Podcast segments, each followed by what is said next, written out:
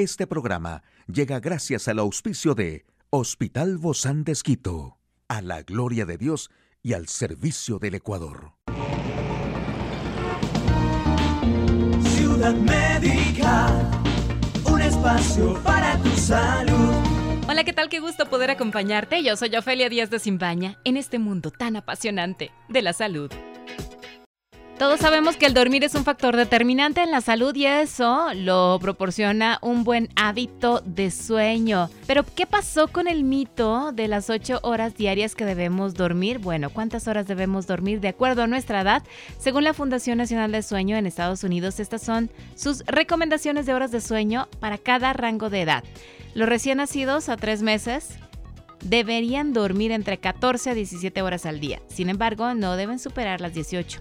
De 4 a 11 meses, el tiempo ideal de sueño está entre 12 a 15 horas. Es importante que las horas de sueño no sean inferiores a un rango de 11 a 13. Y de 1 a 2 años, los niños pequeños deberían tener un tiempo promedio de sueño de 13 horas, ya que se debe cuidar que no sea menos a 9 horas ni mayor a 16. De 3 a 5 años, el tiempo ideal de los niños en preescolar es de 10 horas. Es necesario recalcar que no es bueno que su tiempo de descanso sea menor a 7 horas ni mayor a 12 de 6 a 13. Para esta edad, el tiempo necesario de descanso ideal es de 9 a 11 horas. De 14 a 17, los adolescentes necesitan un tiempo promedio de sueño de 8 horas y media a 10 horas.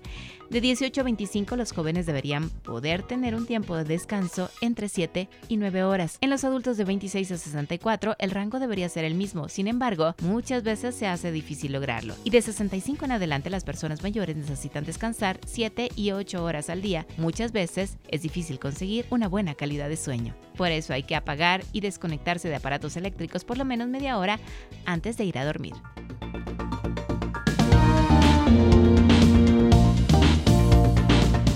espacio para tu salud. Aquí el detalle de la información más actual en el campo de la salud. UNICEF advierte descenso alarmante de niños con pauta de vacunación completa. Estos son los factores que inciden para prolongar recuperación tras superar el COVID-19 y descubren el primer anticuerpo que ataca las células madre del cáncer y frena la propagación de tumores y la metástasis.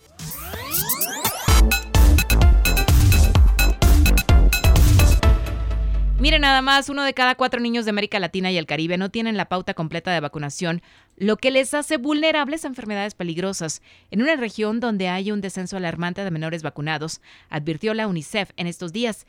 En solo cinco años, la pauta completa de vacunación de difteria, el tétanos y la tosferina en América Latina y el Caribe ha descendido del 90% en 2015 al 76% en 2020, aseguró la UNICEF en un comunicado. Esto significa, según el Fondo de Naciones Unidas para la Infancia UNICEF, que uno de cada cuatro niños y niñas de Latinoamérica no ha recibido el esquema completo de vacunación de rutina que los protegería de múltiples enfermedades. Así que necesitamos volver a lograr ese 90% de cobertura que teníamos hace cinco años e incluso mejorarlo. Mientras los países se recuperan de la pandemia, es necesario tomar acciones inmediatas para evitar que las tasas de cobertura caigan aún más, porque la posible reaparición de brotes de enfermedad también supone un grave riesgo para toda la sociedad.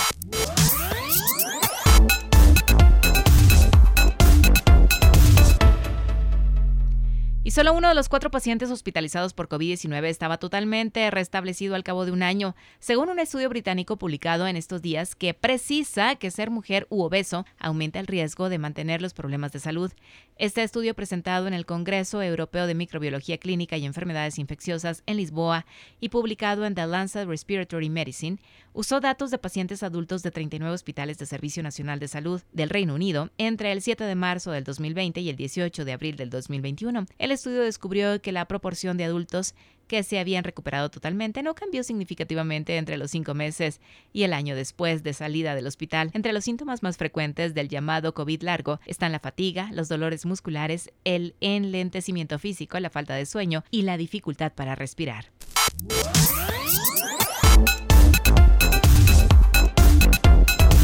Y el científico del Instituto de Investigación Biomédica IRB de Barcelona, Edward Battle, lidera un consorcio internacional que ha descubierto el anticuerpo MCLA 158, el primer candidato a fármaco dirigido a células madre cancerosas de tumores sólidos que previenen la propagación del cáncer y la metástasis. Otra ventaja es la posibilidad de identificar efectos secundarios no deseados de los fármacos sobre órganos utilizando organoides procedentes de tejido sano, lo que ha permitido valorar los efectos nocivos del fármaco sobre células sanas y eliminar de este modo los anticuerpos con mayor toxicidad en las fases más tempranas del estudio. Hoy en Médico Directo hablaremos sobre el asma como enfermedad crónica.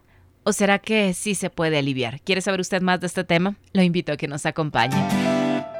Hoy recibimos con muchísimo agrado a la doctora Gabriela Acosta, ella es alergóloga del Hospital Bozán de Esquito, especializada en España. Gracias, doc, por acompañarnos el día de hoy. Y si bien es cierto que muchos pacientes a veces en un inicio no presentan pues ciertos síntomas del asma, pareciera que, que, ya desapareció por completo o que no lo tienen. ¿Cómo se llega a presentar y a manifestar este doc? Muchas gracias, doctor.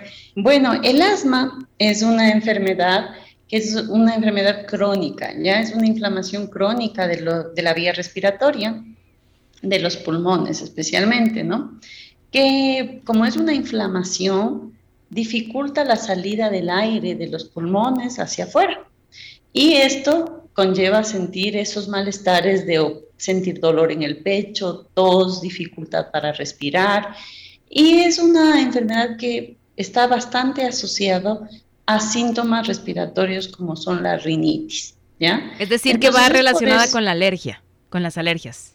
Sí, el asma tiene un alto porcentaje, un origen alérgico, pero no todas. Hay asmas que son causadas por el mismo problema pulmonar, que es un asma intrínseca, y la otra es la extrínseca, que puede ser causada por neumoalergenos, por alergia a ácaros, a pólenes, o también, por ejemplo, contaminantes, humo del tabaco, sustancias del trabajo, exposicionales, o sea, hay varias causas del asma. Ahora, ¿cuál es la diferencia en síntomas, Doc, entre la rinitis y, el, y el asma, por ejemplo? La rinitis se localiza más a nivel superior, en la vía respiratoria, en la nariz. Entonces, es, la inflamación se, se localiza ahí, el paciente tiene picor de nariz, estornudos, moqueras, obstrucción nasal, no pueden respirar bien por la nariz, pero por la boca sí pueden respirar. En cambio, el asma ya empiezan a tener problema respiratorio. Además de que a veces tienen la rinitis, ya empiezan a tener síntomas como por ejemplo tos. La tos es un síntoma y un signo muy característico cuando hacen ejercicio,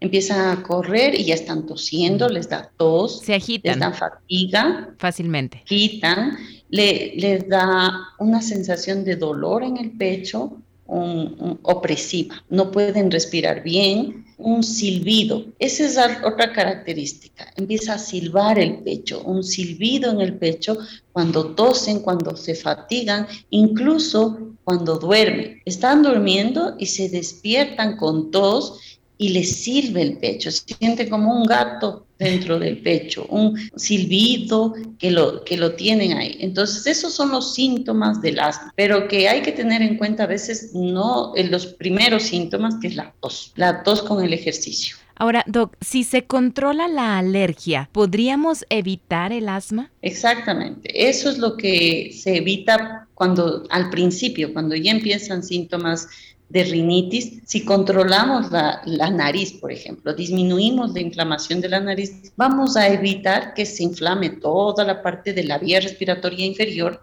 que es la misma, que empieza por la nariz y luego va a tráquea y pulmones. El disminuir, por ejemplo, la congestión nasal facilita que el paciente respire por la nariz y no respire por la boca, que es por donde va a entrar un aire frío y va a afectar a los pulmones. La nariz por eso tiene varias funciones, calentar el aire, eh, también limpiar de impurezas. Entonces es tan importante que tengamos una adecuada respiración nasal. Y eso es importante porque a veces decimos solo límpiate la nariz, pero no sabemos ni siquiera cómo limpiarnos la nariz. ¿Cómo se hace eso? En la ejecución, en el ponerle play al asunto. Claro, el lavado nasal nosotros lo debemos hacer diario. Siempre en el baño, por ejemplo, hay que acostumbrarnos a lavarse la nariz. Igual existen otras, otras eh, medicamentos, ¿no? Sustancias como, por ejemplo, sueros salinos, agua de mar, que ayudan a limpiar la nariz. Y eso, eso algunos tienen concentración más salina y también le descongestiona la nariz también. Entonces, el lavado nasal ayuda a limpiar de impurezas, de, de residuos, de contaminación todo eso ayuda a que tengamos más despejada la nariz. ¿Eso se hace todas las mañanas, Doc? ¿Y todas las noches o, cuántas veces? Todo depende. Si la persona ya sufre de una rinitis alérgica que está con moquera constante, puede lavarse por lo menos tres veces al día, de mañana, en la la tarde, en la noche, antes de dormirse, para que esté más despejada la nariz. Si se ha ido a algún lugar, a un lugar con mucho polvo eh, o contaminado, también es bueno lavarse para limpiar y despejar la nariz. Donde se introduce, o sea, se absorbe el, el agua o el suero, el suero y luego se suena la nariz. No con mucha brusquedad para no afectar los oídos, pero hay que hacer ese lavado como hábito. Y eso es importantísimo, ¿no? Justamente para combatir estos, esta alergia y luego llegar, evitar llegar al asma. Cuando hablamos del asma, siempre se le ha relacionado con una enfermedad crónica, usted lo acaba de decir, pero ¿se puede llegar a controlar o se puede erradicar el asma, Doc? A ver, no erradicar, no se puede porque tanto la alergia como la rinitis, el asma son enfermedades crónicas, ¿no? Pero sí se puede controlar. Y para esto existen varios pilares, ¿no? Primerito, las medidas ambientales, evitar qué es lo que desencadena el asma, qué es, cuál es el alergeno, qué si es por un gato, evitar el contacto.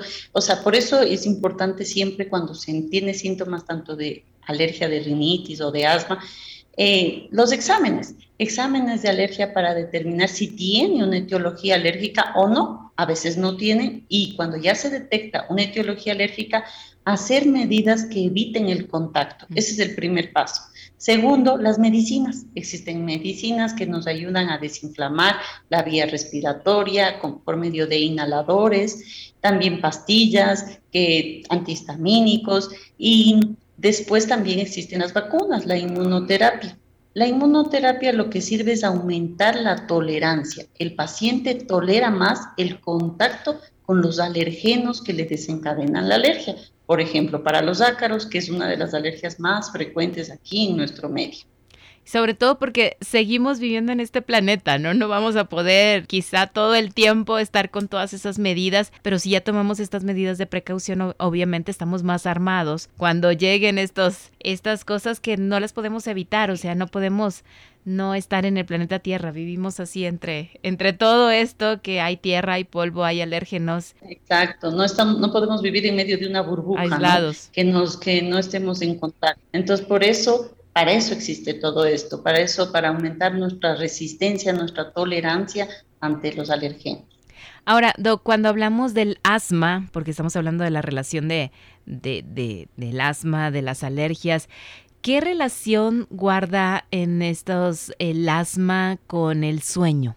Bueno, mucha, porque si el asma no está bien controlada, eh, una de las características y de los síntomas es el despertar nocturno. La persona tiene tos justo en la noche. Entonces se despierta por la tos, empieza a toser.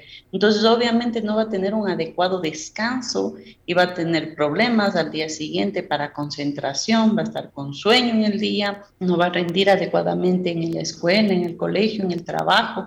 Entonces afecta mucho la calidad de vida cuando el asma no tiene un control. Y para eso sirve, o sea, nosotros cuando vemos un paciente, primero vemos en qué estado está, cuántas veces está usando el inhalador de rescate, cuántas veces tose en la noche, cuántas veces en la semana se despierta, está controlada o no está controlada ese alma, qué necesita, qué tratamiento vamos a añadir para que el paciente pueda estar controlado, porque un asma bien controlada se puede hacer tranquilamente todo tipo de deporte. Muchísimas gracias, doctora Gabriela Acosta, médica, alergóloga del Hospital Bozán de A usted, amigo y amiga, a cuidando, por favor. Hasta la próxima. Puedes escuchar de nuevo este programa en radio hcjb.org. Este programa llegó a usted gracias al gentil auspicio de Hospital Bozán de a la gloria de Dios y al servicio del Ecuador.